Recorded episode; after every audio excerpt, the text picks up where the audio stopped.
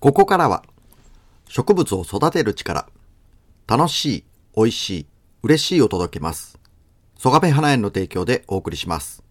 FM789 ラジオバリバリをお聞きの皆さん、こんにちは。ポッドキャスト、 Spotify でお聞きの皆さん、こんにちは。 Salty Style、ソガペマサキです。さあ、今週の Salty Style は、えー、まあね、夏に一気になっていった感じですかね。もう、夏を感じますよね。というのはね、えーっと、昨日なんかも、えー空を見たら、雷雲、入道雲がですね、山の上からニョキニョキニョキっとこう出てるのを見ましてね。で、夕方、夕方だったでしょうかね。えーっと、雷がこうピカピカ、あの、してましたね、やっぱり。あー、夏だなって思いましたけれど。まあ、あの、空の方もね、結構スカーッとこう晴れたところなんかは、もう空がこうずっと抜けるような青で、まあ本当に、あと、そんな、まあそんな感じでね、え空見て感じたわけなんですけれど、ああ、あとですね、まあ普段の生活でいくと、蚊が出ましたね。えー今年初の蚊を見ましたね。で、えー、座れもしましたけれど。いや、本当にね、えーそんな感じですかね。いや、まあ、今週はですね、まあ、いきなり釣りの話とかもね、していくわけなんですけれど、今週は、えっ、と、久しぶりに、また山へ、もうずっと山の釣りばっかりしかしてないですけれど、えーえーまあ、え今治の、えー、総社川の、えー上流域にある上木寺、そうですね、二部川温泉からまた奥に行ったところの、えー上木寺の、まあ、あの、渓流へ、アマゴ釣りに行った話をしようと思いますが、まあ本当に、えーっと、こう、先々週というか今年に入ってからずっと天から釣りの方をもう自分で押してやっているわけなんですけれど、そうですね、そろそろですね、まあ、あの、いろんな場所、ポイントでやりたいなと。で、何回か、あの、二部か、その、上記事の方で、えっ、と、点からやって、釣れてなかったんですよね、あっちの方でなぜか。まあ、ちょっと難しいなと思うところもいくつかあって、まあ、ですかね、えそんなの言うてもね、えー少々、少々そんな難しい、あ何が難しいかっていうとですね、あの、えー上記事のこの渓流はですね、えーまあ一応川幅がね、やっぱ上流域になるんで、こう狭くって、えっ、と、周りのこう木々が、木ですよね。こう覆いかぶさるような、こう、シチュエーションというか、地形というか、環境なんですよね。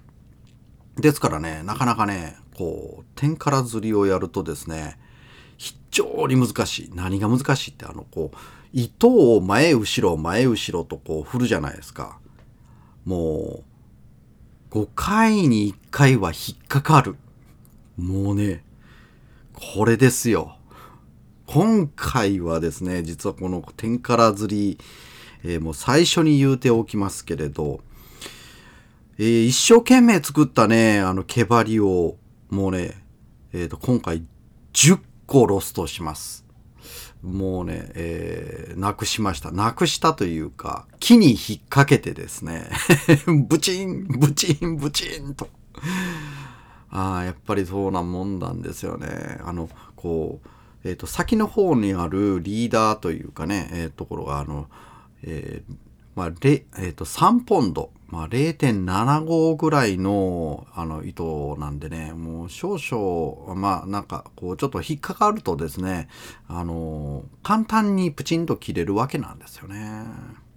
もうね、一生懸命ね、僕の念を入れた、巻きに巻いた、あの、毛針、えー、とですね、生地の羽のやつとかいろいろありましたけれどもね、なんかこれが、えー、ことごとく試すまでいかないというか気に引っかかってしまう。これ釣れるかどうかすごい楽しみで巻いてるのにですね。もう本当にね もうですからね、今回ね、えっ、ー、と、総社川でニコニコ釣りしてるだろうなって思ってたら、えっ、ー、と、もう相当心が折れて、折れ曲がってですね、あちゃらの方を向いて もうね、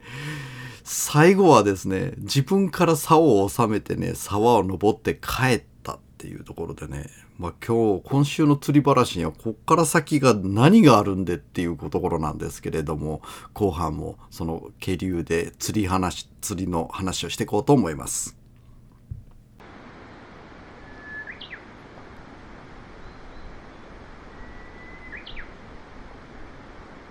曽我部正樹の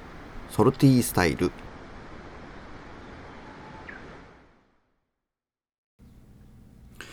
お送りしている曲は、急祖猫髪で、ファントムバイブレーション。さあ、あなたのスマホには、いらんアプリはいくつ入ってますか？僕はね、えっ、ー、と、ワークアウトだとか、なんかいろいろ 入れたまま、一回も開いたことがないアプリがいくつもあります。はい。ということで、今週は、えっ、ー、と、き、えっ、ー、と、今週はですね、総社川、今治の奥の総社川、上記事で釣りをした話をしています。まあね、電波がね、あそこ届かない場所なんですよね。で、たまに届いたりとかしてですね、携帯を触ってみるとですね、着信履歴がバババババーっといっぱいあってですね、なんだこれは何の用だろうとか思いながら、こうちょっとね、けど電話ができないというね、まあそんな感じの、えー、選曲でしたね。ということで、えー、まあね、今週はですね、この紙記事で釣りをしてたらですね、ふと思ったことが、あのね、釣りをしてるとですね、多分買えるかなとか思って、れがね、フィヨフィヨフィヨフィヨフィヨフィヨ、フィヨフィヨフィヨフィヨフィヨって、あ、鳥じゃないんですよ。あの、ケロケロじゃないですけれど、それに近い声が聞こえてくるな。多分買えるだろうなと思って、えー、周りを見渡しても、どっかカエルがおるようにもなんか見えんと。で、あれがすっごい気になってですね、えー、まあ家に帰って、こういろいろ調べてみるとですね、多分これかなというやつが、えー、これね、カジカガエルっていうやつなんですよね。これなんか全国でもいるみたいなんですけれど、うん、まあ、ね、あの、上流域、中流域で、水のきれいな清流を好んで生息しているというね、えー、ちょっとカジカガエル、変わったカエルらしいんですが、よくよく調べるとですね、これ、準絶滅危惧種一類とか、まあなんかちょっとこう、絶滅しちゃうんじゃないのっていうような、えー、カエルだそうです。ええー、と思いましてね。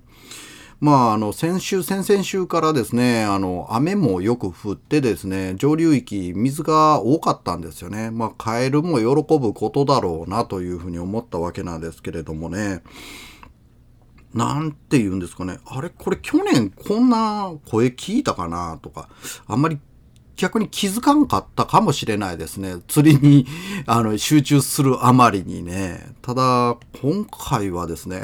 まあ、釣りが全然グダグダで、もうあの心折れてましたからね。カジカガエルの声がよー聞こえました。はい。ということでね、えー、このカジカガエル、なんかね、えっ、ー、と、ネットでね、カジカガエルって検索してまあ、あの、このカエルの声を聞いてみてください。なんかすごく可愛らしい声なんですよね。まあ本当にね、えっ、ー、と、ちょっとこう珍しいカエルだそうなんでね、実際一回本物を見てみたいなというふうに思いましたけれどもね。まあ、えー、何を言いたいかというとですね、何が言いたいかというと、まああの、二部川の上流は綺麗だということですね。カジカガエルも住んでいるというね。まあ、あの、今治のこの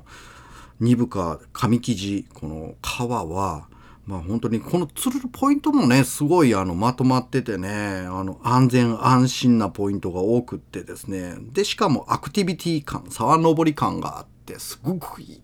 もうあの始めてる、初めて釣りをする人もぜひおすすめということです。